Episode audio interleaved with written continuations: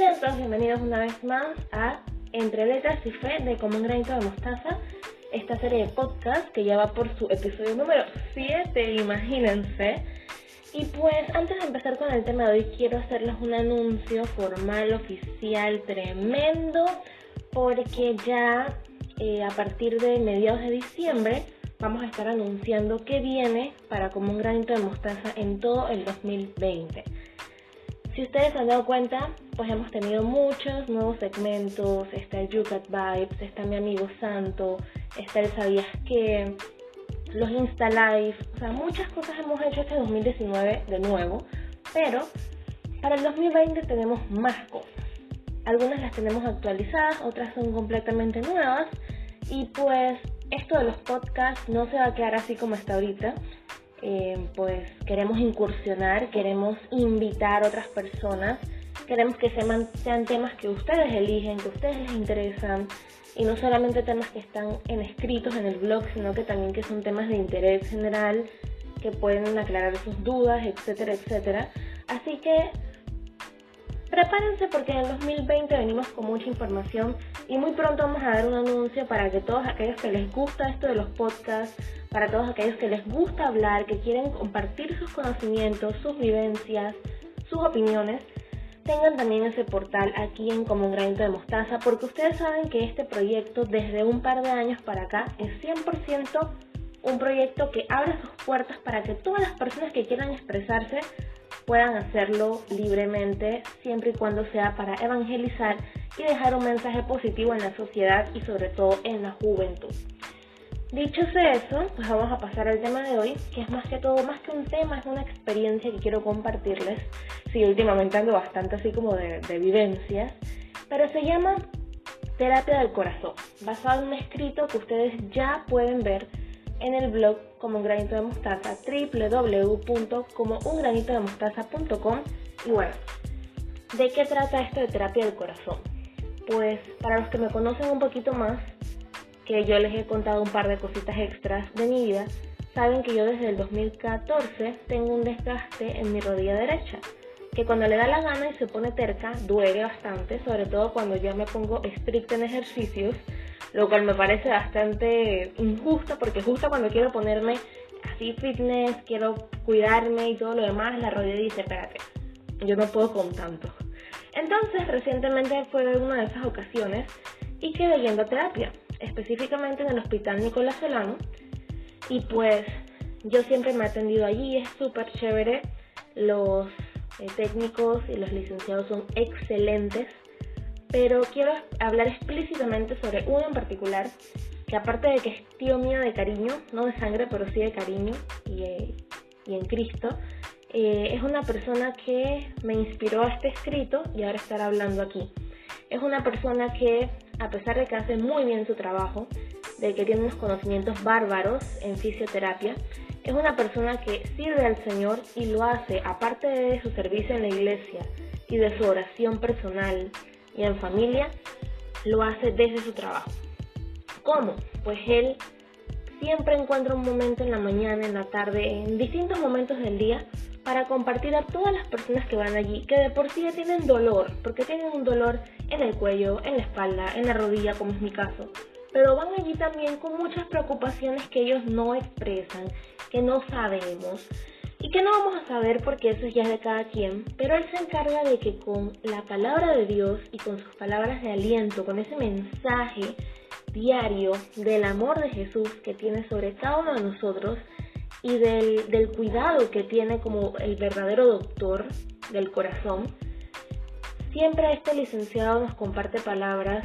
eh, de aliento, de evangelización,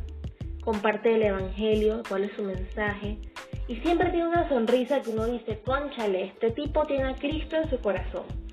Entonces, eh, este escrito se basa porque yo yendo a terapia,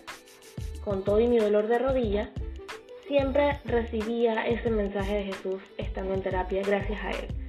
Gracias a mi querido tío Jorge, a quien le dedico este podcast también, así como le dediqué el escrito.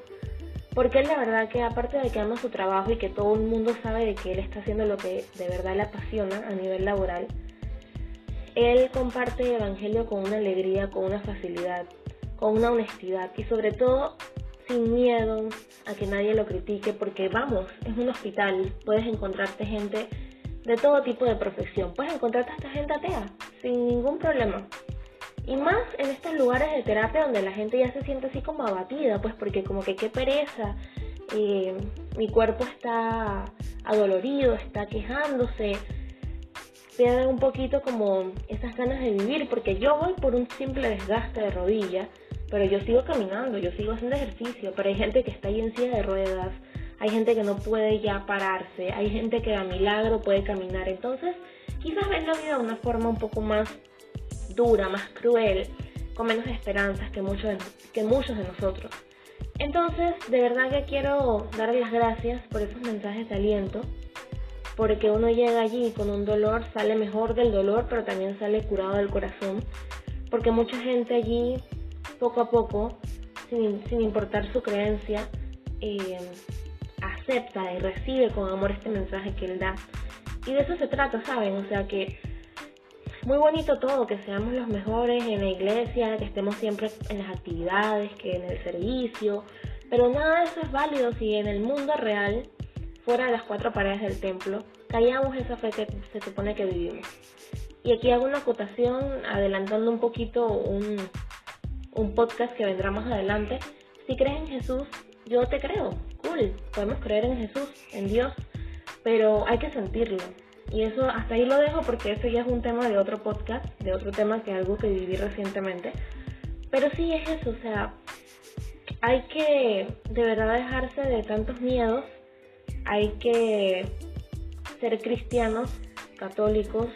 siempre, no solamente los domingos en misa, no solamente en actividades parroquiales, siempre en redes sociales, en el trabajo, en la universidad, cuando caminas por ahí en la calle, cuando te subes al metrobús, todo, en todo momento. Así que bueno, esta pequeña vivencia, este testimonio de esta persona increíble que, de verdad ama a Dios y lo, y lo expresa todos los días, que sea una reflexión para ti, una invitación para que tú también hagas eco de todo lo que Jesús está haciendo en tu vida. Y si sientes que Jesús no está haciendo nada en tu vida ahorita o todavía no ha llegado esa esa forma maravillosa de conocer a Jesús, atrévete.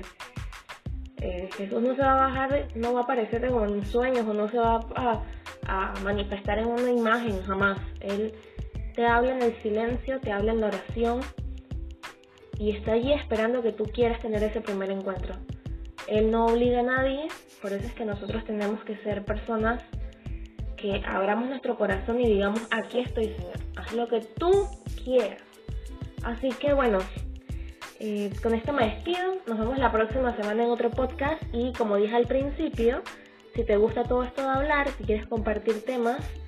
si quieres aquí que pongamos en la palestra entre los dos algún tema en especial que tú tienes ahí pensado,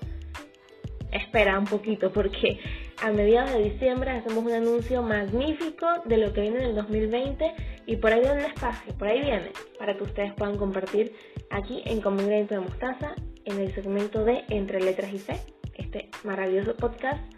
para ustedes. Así que nos vemos en la próxima. Bendiciones.